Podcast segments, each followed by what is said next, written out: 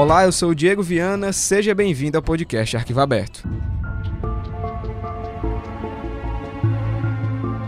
Em Brasília, o presidente Jair Bolsonaro disse que quer saber quem mandou matar Marielle Franco.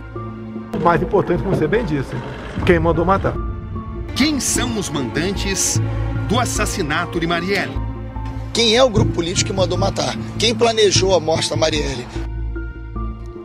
Antes de mais nada, eu preciso que você imagine que está perdido. À sua frente existem três caminhos, mas você não sabe qual deles seguir. O que você faria para descobrir qual o melhor caminho? Ouviria o conselho de um estranho que diz ter pistas e que se oferece para te ajudar? Buscaria uma pessoa confiável, com experiência em traçar rotas para te auxiliar? Ou simplesmente ignoraria as duas opções e agiria por conta própria, seguindo a sua intuição? Qual dessas três opções seria mais viável para você? Pense e reflita. É desta forma que eu começo o quarto episódio do podcast Arquivo Aberto. A situação imaginada por você reflete bem como as investigações do caso Marielle caminham até o momento. E quando eu falo investigações, a palavra deve ser empregada no plural mesmo. Tudo porque, do dia do crime até aqui, três investigações, comandadas por três equipes diferentes, participam do caso. E é justamente isso que você vai conhecer nesse episódio. Sem sombra de dúvidas, esse foi o episódio mais difícil de produzir até aqui. Tudo porque há um grande volume de informações, além de novos personagens e diferentes linhas de investigação. Eu te adianto que o conteúdo desse episódio é intenso. Eu tentei explorar ao máximo as hipóteses levantadas sobre o caso e trazer todos os suspeitos de envolvimento no crime. Obviamente que o intuito do podcast Arquivo Aberto não é desvendar o assassinato de Marielle. Esse papel segue nas mãos da justiça. O meu objetivo aqui é contar essa história, que ainda não tem um desfecho exato. E para que você entenda essa parte tão importante do caso, é necessário que a gente faça um exercício rápido de recapitulação. O Brasil está em choque com a notícia de uma barbárie e exige uma resposta. Quem executou a vereadora Marielle Franco e o motorista Anderson Gomes no Rio de Janeiro? O assassinato de Marielle Franco comoveu e mobilizou os brasileiros. A perseguição é registrada por várias câmeras. Mostram o carro branco dirigido por Anderson e os dois carros suspeitos. A última imagem é a 400 metros de onde Marielle e Anderson foram mortos. Uma vereadora na cidade do Rio de Janeiro, brutalmente e covardemente assassinada. É um verdadeiro atentado ao Estado de Direito e um atentado à democracia. A Polícia Civil e o Ministério Público Estadual do Rio de Janeiro prenderam agora de manhã dois ex-policiais militares suspeitos de participação nas mortes da vereadora Marielle Franco e do motorista Anderson Gomes. O policial militar reformado Rony Lessa e o ex-policial militar Elcio Vieira de Queiroz foram presos hoje no Rio de Janeiro, acusados de assassinar a vereadora Marielle Franco dois dias antes de o caso completar um ano. A informação, quando entrou, disse quem está no carro é Rony Lessa. E ele saiu do quebra-mar. Qual o primeiro trabalho da investigação? Qualificar essa informação. E quando nós visitamos o banco de imagens, lá estava o carro efetivamente deixando o quebra-mar. Hoje são denunciados pelo Ministério Público Rony Lessa e Elcio de Queiroz. O Ministério Público denunciou os dois, os dois, essas duas pessoas por homicídio duplamente qualificado pelos homicídios de Marielle Franco, pelo homicídio de Anderson Gomes e pela tentativa de homicídio de Fernanda Chaves. Marielle foi assassinada no dia 14 de março de 2018 ao sair de um evento no centro do Rio. Seu carro foi seguido por criminosos até o bairro do Estácio. No cruzamento das ruas Joaquim Palhares e João Paulo I, o veículo a qual a vereadora estava foi interceptado e alvejado 13 vezes quatro tiros atingiram Marielle e três o motorista Anderson. Ao longo dessa temporada, você ouviu sobre a cronologia do dia do crime, conhecendo como os acusados seguiram o carro das vítimas desde a Casa das Pretas até o local dos disparos. Você também acompanhou os detalhes da prisão de Rony Lessa e Elcio de Queiroz. Os dois são acusados de cometerem um crime e serão julgados pelas mortes de Marielle e Anderson.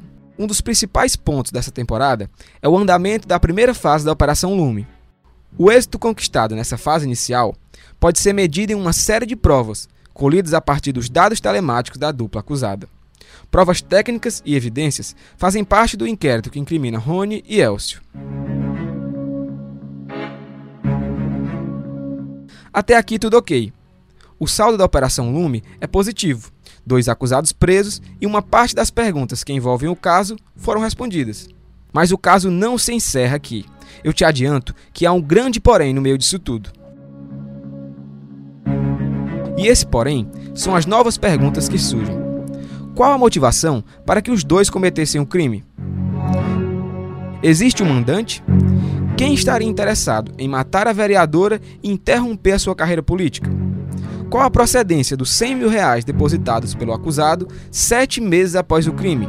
Seria esse o pagamento pelas execuções? Se sim, quem pagou? Esses são questionamentos e mistérios que a segunda fase das investigações busca solucionar. Julho de 2019.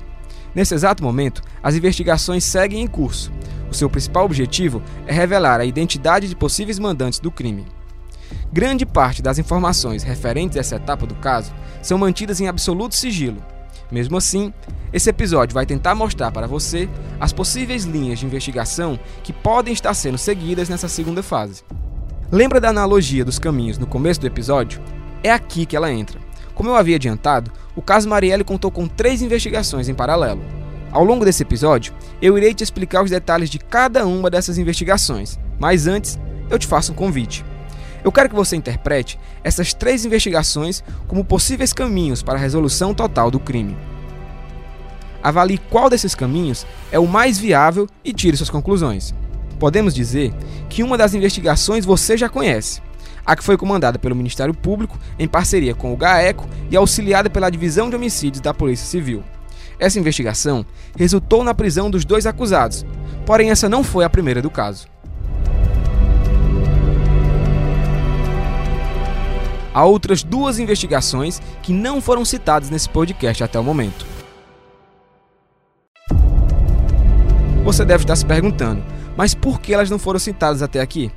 Eu te explico pelo simples fato dos episódios anteriores tratarem da parte mais concreta do caso, a prisão dos acusados e as provas colhidas contra eles. Isso tudo só foi possível a partir da investigação comandada pelo Ministério Público, e por isso o foco dos episódios anteriores se concentrou exclusivamente nessa investigação. Entre as três em curso, essa foi a que mais respondeu perguntas e trouxe algo de concreto. Sem querer de forma alguma hierarquizar as investigações, as outras duas que não foram citadas entram agora em pauta, por um motivo importante. As informações coletadas por elas podem ser de extrema importância para a segunda fase do caso. As linhas investigativas seguidas são diferentes, mas podem auxiliar no descobrimento do possível mandante por trás do crime. Eu peço que agora você preste bastante atenção nos detalhes e nas novas informações relacionadas ao crime. É aqui que os fatos que envolvem o caso Marielle ganham traços semelhantes ao enredo de um filme policial carioca, ao melhor estilo Tropa de Elite 2, com direito a supostas relações entre políticos e milícias, o envolvimento de falsas testemunhas, investidas para atrapalhar as investigações e suspeitas de corrupção. Todo esse entrelaçado de fatos estão inseridos nas investigações que ocorreram de forma paralela àquela comandada pelo Ministério Público. O sistema é muito maior do que eu pensava. Quem é o grupo político que mandou matar? Quem planejou a morte da Marielle? Não é à toa que os traficantes, os policiais os milicianos matam tanta gente nas favelas. Aonde o resultado pode ser vitimar os policiais e vitimar os moradores de favela. Não é à toa que existem favelas. O Complexo do Alemão tem denúncias diárias, tanto das UPPs dos profissionais que ali estão, quanto dos seus moradores. Não é à toa que acontece tanto escândalo em Brasília que entra governo, sai governo, a corrupção continua. Para mudar as coisas, vai demorar muito tempo. Sistema é foda. Ainda vai morrer muito inocente. Conheça agora as outras duas investigações do caso e mais detalhes da segunda fase da Operação Lume. Para iniciar a explicação, é preciso que a gente volte no tempo, antes da prisão dos acusados e até mesmo antes da entrada do Ministério Público no caso. A primeira investigação. A data é 17 de março de 2018, somente três dias após o crime. Foi aqui que teve início a primeira apuração sobre o caso Marielle. Essa investigação foi comandada única e exclusivamente pela Divisão de Homicídios, comandada pelo delegado Giniton Lages. Os responsáveis seguiam apenas uma linha investigativa, baseada nas declarações de uma testemunha. Essa testemunha é o policial militar afastado Rodrigo Jorge Ferreira, o Ferreirinha. Dias após o crime, ele se apresentou de forma voluntária à DH, declarando ter informações sobre os possíveis responsáveis pelo assassinato de Marielle. Decore bem o nome de Ferreirinha, pois sem dúvidas ele é uma das figuras mais controversas dessa história. Nos primeiros meses após o crime, Ferreirinha foi considerado a principal testemunha do caso. Em seu depoimento à Polícia Civil, ele se identificou como motorista e segurança de Orlando Oliveira de Araújo, o Orlando Curicica, considerado um dos principais milicianos do Rio de Janeiro e que está preso desde 2017. Curicica comandou a milícia que atuou na zona oeste do Rio. O relato de Ferreirinha detalha que em uma de suas atividades como miliciano, presenciou uma conversa entre ele e o vereador carioca Marcelo Siciliano do PHS, onde os dois planejaram a morte de Marielle. Marcelo Siciliano foi eleito vereador do Rio de Janeiro em 2016, na mesma época em que Marielle conquistou sua vaga na Câmara. Ele tem 47 anos e cumpre o seu primeiro mandato. Em entrevista ao repórter Roberto Cabrinho do SBT, Ferreirinha revela o que ouviu da tal conversa entre Curicica e Siciliano. Ouça um trecho. Eu no restaurante, eu fui com o motorista, sentei numa mesa a menos de um metro de distância, ao qual os dois estavam sentados nesse encontro. Eles nunca, sempre falaram baixo. Nesse dia o Siciliano estava meio alterado, meio nervoso. Em determinado momento ele bate na mesa e fala que a Marielle, eu não sabia quem era Marielle, eu não identifiquei. Começou a xingar ela. Marielle, aquela trecho, maconheira, negra, tá me atrapalhando, precisamos resolver isso. Aí ele olha pra cara dele, olha pro lado, vamos resolver, calma, calma. E pede pra ele ficar, pede pra ele abaixar o tom de voz. Durante essa entrevista ao SBT, o policial militar também revelou as possíveis motivações para Marielle ter entrado em conflito com a dupla. Segundo eles, por grilagem de terra, né? Que eles invadiam terras, terrenos e nessas invasões conseguiam muito dinheiro e ela estava atrapalhando esse tipo de negócio deles. Para você, foi por essa razão que ela foi executada? Pode ser que sim, mas assim, eu não posso afirmar porque. Mas não, você ouviu que ela incomodava em relação a isso? Que ela incomodava, sim. Quando você ouviu isso exatamente? Foi mais ou menos em junho de 2017. Portanto, cerca de nove meses antes do assassinato de Marielle. Sim. Na versão de Ferreirinha, os dois planejaram a execução de Marielle devido aos seus trabalhos de conscientização à posse de terras. A vereadora orientava que moradores reivindicassem a posse de terras onde viviam. Essa ação não foi vista com bons olhos pela dupla, pois poderia atrapalhar os objetivos da milícia na zona oeste do Rio, além de prejudicar os negócios de Siciliano. O vereador é dono de uma incorporadora de imóveis e mantém negócios naquela região. Ao programa SBT Rio, Siciliano se defendeu sobre essa acusação, esclarecendo as suas atividades empresariais.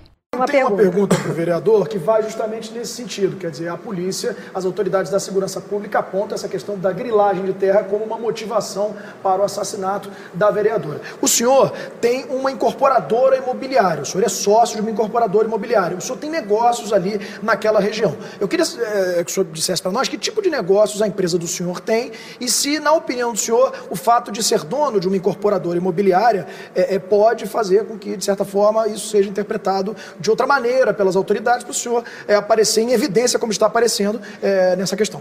Então, assim, eu vou esclarecer. Na verdade, eu não tenho uma incorporadora, eu tenho duas empresas jurídicas que são é, imobiliárias e administradoras de bens próprios. Não é empreiteiro, não faz compra, obra. venda e administração de bens próprios. Obra não faz? Não, é, não, é empresa. Ah, Ela, empresa. Elas ficam, a, a sede delas sim. ficam lotadas no endereço no Recreio dos Bandeirantes. São duas empresas constituídas para esse fim.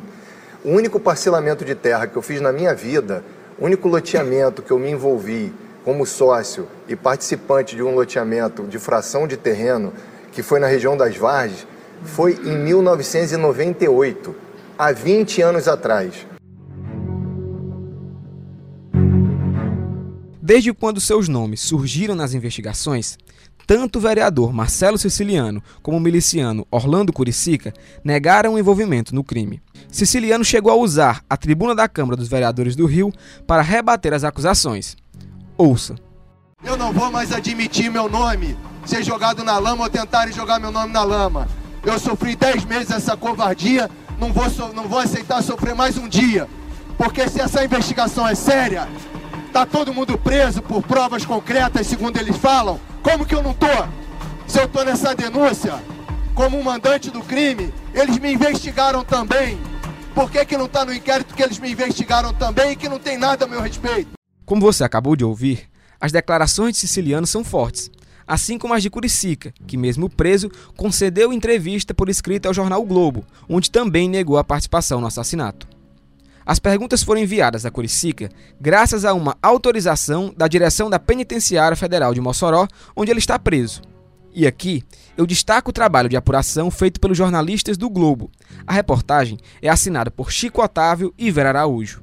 O conteúdo apurado por eles é exclusivo e trouxe mais uma polêmica ao caso.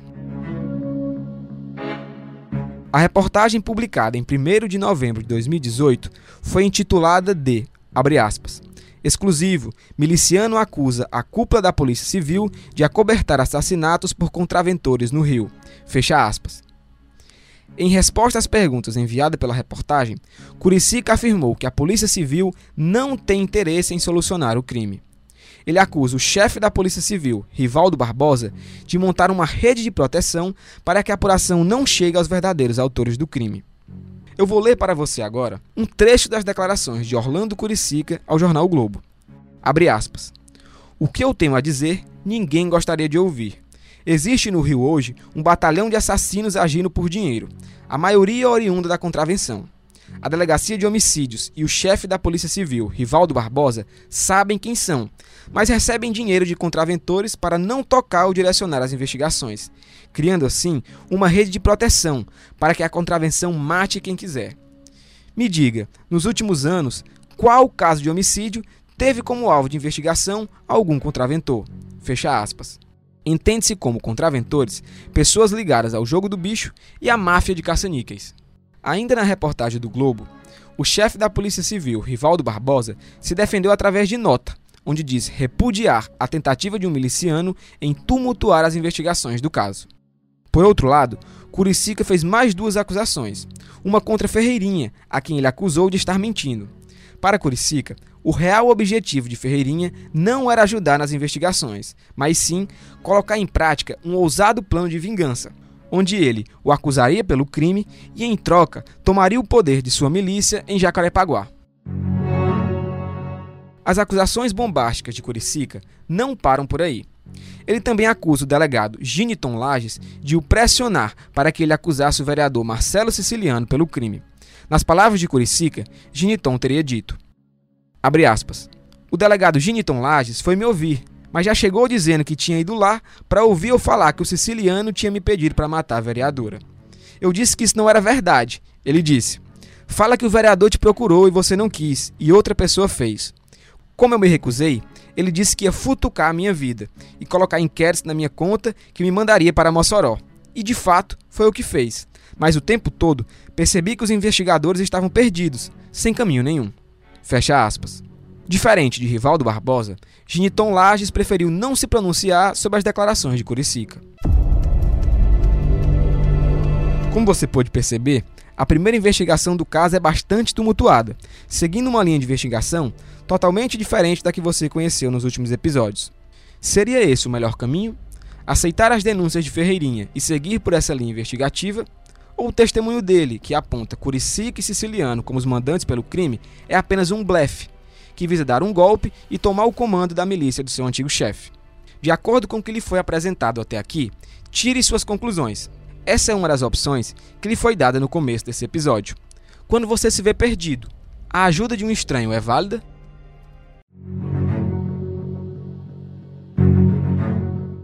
A segunda investigação. As informações que você acabou de ouvir são sobre a primeira investigação do caso. Agora é hora de apresentar as outras duas. E como eu havia lhe adiantado, a segunda investigação você já conhece bem, Por isso, as explicações sobre elas serão mais breves. Ela teve início em agosto de 2018, cinco meses após o crime. Nos últimos episódios, você acompanhou os detalhes dela, que foi comandada pelo Ministério Público do Rio de Janeiro, tendo como responsável a promotora Letícia Petris. Um detalhe aqui é importante. Apesar de contar com a ajuda da Polícia Civil, que também se desdobrava na primeira investigação do caso, o Ministério Público seguia uma linha de investigação própria, Podemos assim dizer que o MP trilhou seu próprio caminho dentro do caso, baseado em denúncias anônimas e análises técnicas, como o estudo das imagens do veículo dos acusados. Vale a pena lembrar que essa linha investigativa foi a responsável pela prisão de Rony e Elcio. Outro ponto também é importante para o êxito do Ministério Público. Ao assumir o comando do MP, a promotora Letícia Petris solicitou o auxílio do Grupo de Atuação Especial no Combate ao Crime Organizado, o GAECO, chefiado pela promotora Simone Sibilho. Se você acompanhou os últimos episódios, certamente vai se recordar desse nome. A colaboração prestada pelo GAECO foi estratégica nos trabalhos, e eu te explico por quê. A criação do órgão foi solicitada pelo então Procurador de Justiça, Cláudio Soares Lopes, em 5 de março de 2010. O grupo tem como atribuições, aspas, identificar, prevenir e reprimir o crime organizado e as atividades ilícitas realizadas no estado do Rio de Janeiro, bem como integrar promotores e procuradorias de justiça para atuações em conjunto. Fecha aspas. Essas informações sobre o GAECO foram retiradas de documentos disponíveis na página do Ministério Público na internet. O caráter agregador e a atuação especializada do grupo foi fundamental para se chegar aos acusados, que porventura podem estar ligados ao crime organizado. E antes da gente chegar à terceira investigação do caso, eu vou te atualizar com as últimas informações sobre os acusados Rony Lessa e Elcio de Queiroz. No dia 2 de julho de 2019, surgiram novas informações sobre a participação dos dois no crime. Uma nova testemunha prestou depoimento e deu pistas sobre o possível paradeiro da arma utilizada para executar Marielle. Ouça o anúncio da informação dada pelo jornal Hoje da TV Globo. Pode estar no mar a arma que matou a vereadora Marielle Franco e o motorista Anderson Gomes. Foi o que revelou o depoimento de um barqueiro à polícia do Rio. A nova testemunha é um barqueiro que atua na região do Quebra-Mar, ponto próximo da casa de Rony Lessa e local importante no caso. Relembre, a informação, quando entrou, disse: quem está no carro é Rony Lessa. E ele saiu do quebra-mar. Qual o primeiro trabalho da investigação? Qualificar essa informação. E quando nós visitamos o banco de imagens, lá estava o carro efetivamente deixando o quebra-mar. É justamente de lá que partiu o carro dos acusados no dia do crime. Depois dessa informação ser revelada, o quebra-mar torna-se novamente pauta das investigações. Em testemunho à delegacia de homicídios, um barqueiro que não teve a sua identidade revelada informou à polícia que presenciou o descarte de diversas armas no mar daquela região. Ouça a reportagem do RJ2 da TV Globo sobre o depoimento da nova testemunha. 12 de março de 2019. O policial militar reformado Rony Lessa e o ex-PM Elcio Vieira de Queiroz são presos no Rio eles são apontados como os autores do assassinato de Marielle Franco e Anderson Gomes um ano antes. Dias depois da prisão, um barqueiro da região do Quebra-Mar, da Barra da Tijuca, foi contratado para um serviço. A princípio, um passeio até as Ilhas Tijucas. O motivo alegado, pesca submarina, mas em depoimento à divisão de homicídios, o barqueiro disse que o homem que o contratou tinha outra intenção a TV Globo teve acesso ao testemunho do dono do barco. Ele disse que o homem que o contratou por 60 reais colocou no barco uma caixa de papelão pesada e uma mala de viagem, e que achou que ali estariam um arpão e alguns equipamentos de pesca. Ainda de acordo com o barqueiro, ao chegar nas Ilhas Tijucas, o homem abriu a mala, tirou seis fuzis e jogou as armas no mar, inclusive a bolsa. O dono do barco diz ainda que o homem abriu a caixa de papelão de onde tirou várias caixas menores, de cores amarela e azul, e a jogou no mar. E que logo depois o homem ordenou que voltassem ao quebra-mar. Segundo o barqueiro, assim que chegou aqui no quebra-mar, o homem que jogou as armas no mar lhe deu 300 reais para pagar o transporte. E em seguida chamou um táxi e foi embora. O depoimento dessa testemunha também trouxe detalhes das características físicas do homem que teria jogado as armas no mar. O GAECO e a DH avançaram nas investigações e conseguiram encontrar ligações entre ele e Rony Lessa. Ainda de acordo com o depoimento, o barqueiro já tinha visto um homem em um bar e que ele parecia ter entre 30 e 35 anos. Era de cor parda clara, tinha corpo esbelto e braços cheios de tatuagem. A Divisão de Homicídios e o Grupo de Atuação Especial de Repressão ao Crime Organizado, o GAECO, já sabem que o homem é um amigo de Rony Lessa. Além desse amigo do acusado, a investigação também chegou a parentes de Rony. Ao que tudo indica, eles estariam atuando para apagar os vestígios deixados por Lessa, dando um fim em armas e possíveis provas da participação dele no crime. A esposa, o cunhado, dois amigos de Rony Lessa foram ouvidos na DH eles são suspeitos de atrapalhar as investigações do caso Marielle. A polícia já sabe que no dia da prisão de Rony, dois homens com roupas de policiais tentaram entrar à noite no apartamento dele em Jacarepaguá, mas não conseguiram. No dia seguinte, segundo as investigações, um homem entrou no apartamento e saiu do prédio com uma caixa. Encerrando as informações sobre a segunda investigação do caso, eu peço que você reflita a atuação em conjunto do Ministério Público, Delegacia de Homicídios e GAECO resolverão o quebra-cabeça envolvendo o assassinato de Marielle? Essa também foi uma das opções que lhe foi dada no início do episódio. Quando você está perdido, o melhor caminho é buscar uma ajuda a qual você confia? Terceira investigação. Bom, agora que você conheceu as duas investigações iniciais do caso, só resta apresentar a terceira e última. Essa investigação foi aberta no fim de 2018 e tem ligação direta com a primeira, aquela comandada pela Polícia Civil e que se baseou no depoimento de Ferreirinha. Como você está percebendo, as investigações do caso são bastante complexas. Diante de todo esse embaraço e a partir do testemunho de Ferreirinha, uma nova investigação sobre o crime foi aberta, porém com um foco diferente: apurar possíveis irregularidades no caso. A Polícia Federal vai abrir um inquérito contra um grupo criminoso que estaria atrapalhando as investigações do caso Marielle. Os integrantes seriam agentes públicos e milicianos. O trecho que você acabou de ouvir é de uma matéria reproduzida no Jornal da Band, em 1 de novembro de 2018, anunciando o início da nova investigação. Exatamente nessa mesma data, o jornal o Globo veiculou a reportagem com as declarações de Orlando Curicica, onde ele acusa a Polícia Civil de corrupção, o delegado Giniton Lages de o pressionar para que ele assumisse o crime, além de Ferreirinha por falso testemunho. As declarações de Curicica e Ferreirinha, juntamente com denúncias sobre possíveis grupos criminosos interferindo nas investigações, motivaram um pedido da Procuradora-Geral da República, Raquel Dodge, que solicitou a abertura de um novo inquérito sobre o caso.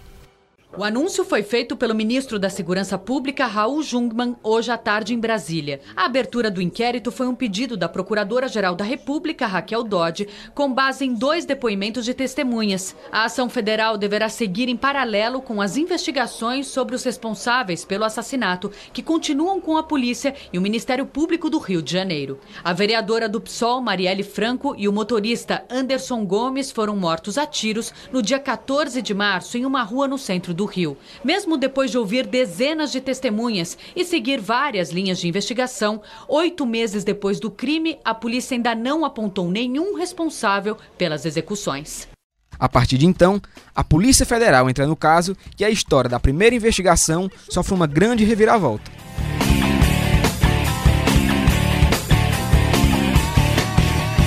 Esse novo inquérito, comandado pela PF, ficou conhecido como a Investigação da Investigação, funcionando quase como uma continuação do trabalho inicial feito pela Polícia Civil. Em novembro do ano passado, a Polícia Federal passou a investigar a investigação da Polícia Civil, a pedido da Procuradoria-Geral da República. Entre a lista de atribuições da Polícia Federal estava seguir o caminho percorrido pela Polícia Civil e buscar os possíveis erros e tentativas de atrapalhar as investigações. E para isso, a PF quis ouvir os personagens que fizeram parte da primeira etapa do caso. Em 21 de fevereiro de 2019, quase um ano após o depoimento inicial de Ferreirinha, a sua advogada, Camila Nogueira, prestou depoimento à Polícia Federal. As informações que vieram a surgir com o depoimento de Camila bagunçaram ainda mais o caso. Uma testemunha, até então considerada fundamental para esclarecer as mortes de Marielle e de Anderson, está sendo contestada pela própria advogada. O trecho que você acabou de ouvir é de uma cobertura do jornal Hoje, da TV Globo, sobre o depoimento da advogada PF. Ela contestou as declarações de seu cliente e cogitou estar sendo usada por ele durante todo o caso. Camila Nogueira, advogada de Rodrigo Jorge Ferreira, o Ferreirinha, prestou depoimento à Polícia Federal no dia 21 de fevereiro deste ano. Ferreirinha era considerado a principal testemunha do caso Marielle. Ele apontou o miliciano Orlando Oliveira de Araújo, Orlando Curicica, e o vereador Marcelo Siciliano, do PHS, como mandantes das mortes de Marielle Franco e Anderson Gomes. Camila explicou que conheceu Rodrigo Jorge Ferreira em janeiro de 2018 e o levou para prestar depoimento em abril do ano passado. Mas agora, quase um ano depois do crime, a advogada Camila Nogueira diz que desconfia da versão apresentada pelo próprio cliente e que se sente usada durante todo esse tempo por Rodrigo Ferreira. Ela diz ter a certeza de que Rodrigo fez uma manobra, pedindo seu surgimento como testemunha do caso Marielle pela Polícia Federal. Uma pausa rápida. Preste agora bastante atenção nesse último trecho do depoimento de Camila à Polícia Federal. E que provavelmente isso tenha ocorrido por ordem de outra pessoa, pois acredita que ele não detém a capacidade intelectiva para tanto. Você reparou bem nesse final? A advogada de Ferreirinha, que o acusa de estar mentindo, suspeita que ele esteja agindo sob ordens de outra pessoa, pois, segundo ela, ele não possui capacidade intelectiva para inventar toda essa história. A PF também investigou isso, e ainda neste episódio você vai conhecer a visão da Polícia Federal sobre esse trecho do depoimento de Camila. Voltando aos conteúdos das declarações da advogada, Além de contestar o seu cliente, Camila também foi enfática ao afirmar que a linha de investigação seguida pela Polícia Civil estava comprometida devido ao testemunho de Ferreirinha estar baseado em mentiras.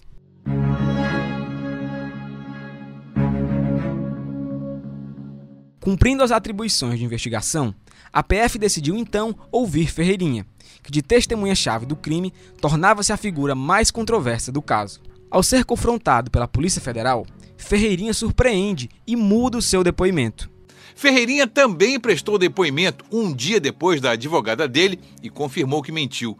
Ele admitiu que arquitetou tal história porque visualizou uma oportunidade de encaixar uma versão com aparência de verdade para, assim, prejudicar o miliciano Orlando de Curicica e se ver livre das ameaças que vinha sofrendo constantemente. A Polícia Federal também descobriu que depois de incriminar Orlando Curicica, Ferreirinha assumiu o controle de um complexo esportivo numa área antes dominada pelo miliciano. Ferreirinha também afirmou que não foi influenciado, orientado ou pago por qualquer pessoa para inventar essa versão. Você acabou de ouvir uma matéria veiculada no telejornal RJ2 da TV Globo sobre o depoimento de Ferreirinha à Polícia Federal. Apesar de admitir os falsos depoimentos a respeito do crime, Repare bem que ele faz questão de enfatizar que toda a história surgiu única e exclusivamente dele, e não a mando de outra pessoa, como sugeriu a advogada. Mas qual a necessidade de Ferreirinha negar de forma tão categórica a participação de outra pessoa e assumir tudo por conta própria? Essa poderia ser uma tentativa de esconder um possível mentor intelectual por trás de suas mentiras. E em busca disso, partiu a PF, trazendo ainda mais complexidade ao caso quem e o que estariam por trás das mentiras de Ferreirinha. Como você ouviu na matéria veiculada pelo RJ2, após o seu depoimento, onde incriminou Curicique Siciliano, Ferreirinha assumiu o comando de um complexo esportivo, justamente em uma região onde Curicica mantinha negócios ilegais. Esse complexo é, na verdade, uma série de campos de futebol society, onde são realizados projetos sociais. Em entrevista ao programa Conexão Repórter do SBT, o jornalista Roberto Cabrini indaga Ferreirinha sobre a aquisição do campo. Ouça um trecho. O campo de futebol de Ferreirinha, outra peça importante nessa história. Esse é o campo de futebol em Taquara, no bairro de Jacarepaguá, que pertence ao PM Rodrigo Ferreira, o Ferreirinha. Ele foi acusado de ter recebido o campo como pagamento de propina por ter implicado na morte de Marielle Franco e de Anderson Gomes, Orlando Curicica e Marcelo Siciliano. PM Rodrigo Ferreira, as acusações são sérias. Marcelo Siciliano, por exemplo, afirma que você recebeu esse campo como pagamento de propina pelo ex-vereador Domingos Frazão para acusá-lo. Já Orlando Curicica afirma também que, para acusá-lo, você ganhou de presente esse campo exatamente de Jorginho, o ex-policial. Você foi subornado por esse campo de futebol? Não. Trabalho aqui há 10 anos. Desde 2009 que eu trabalho nesse campo. E eu comprei há um ano e meio, mais ou menos, tenho como comprovar. Você tem como comprovar? Tenho. Tem certeza? Absoluto. A partir dessa nova informação sobre o campo de futebol, a PF passa a investigar o espaço e chega a um nome que pode ter relação direta com Ferreirinha na construção do falso depoimento. Esse nome é o de Domingos Brazão, ex-deputado estadual pelo MDB e conselheiro afastado do Tribunal de Contas do Estado. Brazão é figura conhecida na política carioca e teve como um dos seus maiores aliados políticos o ex-deputado federal Eduardo Cunha, que já foi presidente da Câmara Federal e responsável pela abertura do processo de impeachment contra a ex-presidente Dilma Rousseff. Atualmente, Cunha permanece preso desde 2016, quando foi condenado pela Operação Lava Jato a 15 anos de prisão. Eu sou o deputado Brazão, líder do PMDB Quero dizer para você que votamos com o deputado federal Eduardo Cunha, que o deputado federal Eduardo Cunha é o melhor deputado federal do Brasil. O deputado federal Eduardo Cunha é o defensor do Estado do Rio de Janeiro, o defensor das famílias. Recentemente, Brazão também foi preso. Em 2017, ele se envolveu em um escândalo que o afastou do TCE. Ele foi indiciado em um desdobramento da Lava Jato no Rio. Segundo informações do portal UOL, Brazão foi acusado de recebimento de propina para não fiscalizar obras e o uso de verbas públicas do governo carioca. Brazão tem como um dos seus redutos políticos o bairro da Gardenia Azul, que fica na Baixada do Rio, em Jacarepaguá. Lá também é local onde o vereador Marcelo Siciliano desenvolve projetos sociais. De acordo com o inquérito da Polícia Federal, a disputa política entre Brazão e Siciliano motivou o depoimento de Ferreirinha contra o vereador. Domingos Brazão e o vereador Marcelo Siciliano disputam espaço nas mesmas comunidades de Jacarepaguá e da Barra da Tijuca. Um exemplo é a Gardênia Azul, antigo reduto da família Brazão e que passou a ser um território de forte influência do vereador Marcelo Siciliano. Siciliano criou inclusive projetos sociais num campo de futebol dessa área. Outro baque na família Brazão aconteceu quando Marcelo Siciliano passou a comandar, no fim do ano passado, a região administrativa de Jacarepaguá, que há mais de uma década era a indicação dos Brazão. Ouvido pelo RJ2 na saída da delegacia de homicídios, onde prestou depoimento sobre o caso, Brazão alegou não ter qualquer tipo de divergência com Siciliano. Não sei de onde inventaram isso. Não existe. É uma desavença com o vereador Marcelo Siciliano. Ele também reitera não conhecer Ferreirinha. Foi perguntado, enfim, se eu conhecia o, a, a testemunha. Eu não conheço, não faço ideia de quem seja. Depois de tanto apurar as informações da primeira investigação, a Polícia Federal concluiu seu inquérito em março de 2019. Com 600 páginas, a investigação da PF, comandada pelo delegado Leandro Almada, constatou que houve obstrução do caso por parte de Ferreirinha e de sua advogada. Os dois são acusados de integrar uma organização criminosa que atua para atrapalhar as investigações da morte de Marielle. Em 31 de março de 2019, Ferreirinha foi preso em uma operação da Polícia Civil e do Ministério Público. A motivação para sua prisão não foi o falso testemunho, mas sim a sua ligação com a milícia de Orlando Curicica. Todo o relatório com os detalhes da investigação foi enviado ao GAECO e, posteriormente, à Procuradora-Geral da República, Raquel Dodge, que analisa o inquérito. Grande parte das informações do inquérito realizado pela Polícia Federal são mantidas em sigilo, porém, uma matéria do portal UOL, datada de 20 de março de 2019 e assinada pelos jornalistas Flávio Costa e Sérgio Ramalho, afirma que o ex-deputado Domingos Brazão é considerado um dos possíveis mandantes do crime. Eu vou ler para vocês uma parte da matéria veiculada pelo UOL. Abre aspas.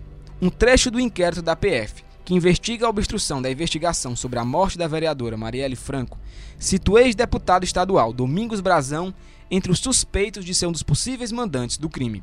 Duas fontes ligadas ao caso confirmaram ao UOL que essa é uma das linhas de apuração que consta no inquérito da DH. Fecha aspas. A matéria não esclarece o porquê de Brazão ser considerado um dos possíveis mandantes do crime e quais as suas motivações para agir contra Marielle. Até então, ele era apenas um suspeito de plantar uma falsa testemunha na investigação do caso.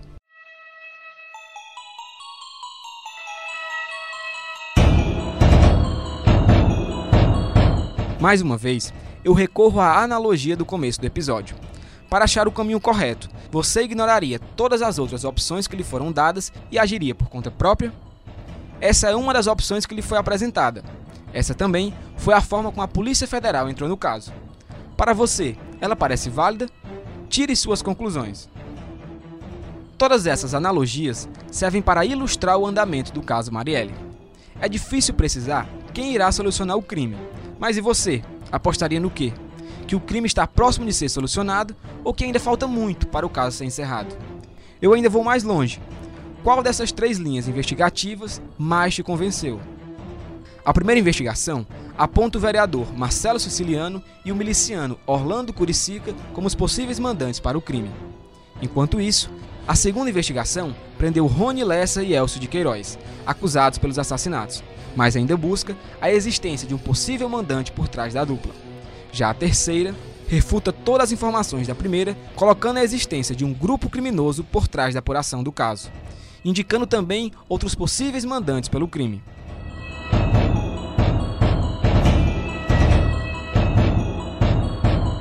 Para que você não se perca, vamos recapitular mais uma vez os conteúdos desse episódio. A primeira investigação foi iniciada ainda em março de 2018, dias após o crime. Essa investigação foi comandada pela Delegacia de Homicídios e teve como base o testemunho de Ferreirinha. Enquanto essa investigação caminhava, uma outra foi iniciada pelo Ministério Público em agosto de 2018. Essa seguindo uma linha de investigação totalmente diferente e que resultou na prisão dos acusados. Já em novembro de 2018, com essas duas investigações em curso, a Polícia Federal abre um terceiro inquérito. Esse para apurar as suspeitas de corrupção da primeira, comandada pela DH. A página especial do Arquivo Aberto no Povo Online traz um infográfico com datas e personagens para que você visualize melhor toda essa teia de investigações. O link para você acessar está na descrição desse episódio. Lá também você vai encontrar textos, imagens e vídeos referentes ao caso. E antes de encerrar mais esse episódio, eu tenho algumas informações para te passar. O próximo episódio do podcast Arquivo Aberto será o último dessa temporada.